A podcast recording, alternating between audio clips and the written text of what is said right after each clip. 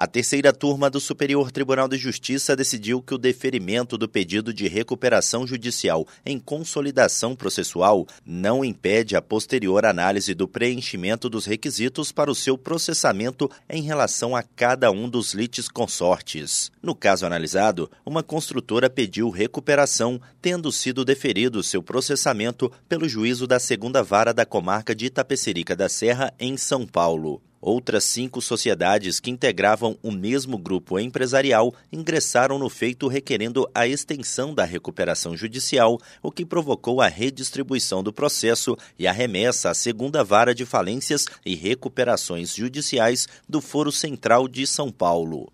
Por entender que não seria possível o processamento conjunto da recuperação, esse novo juízo determinou a extinção do processo em relação a algumas sociedades o Tribunal de Justiça de São Paulo admitiu a consolidação processual, deixando aos credores o exame da possibilidade de haver consolidação substancial. Na Assembleia Geral, foi aprovado o plano de recuperação das sociedades pertencentes ao grupo, com exceção de uma empresa de energia renovável. Assim, o juízo de primeiro grau extinguiu o processo em relação a essa empresa sob o fundamento de que havia somente dois credores para deliberar a respeito de seu plano, decisão que foi mantida pelo Tribunal de Justiça de São Paulo. No STJ, a empresa de energia renovável alegou que o Tribunal de Segundo Grau, ao permitir a extinção do processo em relação a ela, decidiu matéria que estaria preclusa.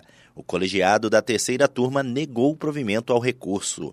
O relator, ministro Ricardo Vilas Boas Cueva, observou que a consolidação processual se refere apenas à possibilidade de apresentação do pedido de recuperação em litisconsórcio ativo, devendo cada litisconsorte preencher individualmente os requisitos legais. Do Superior Tribunal de Justiça, Tiago Gomide.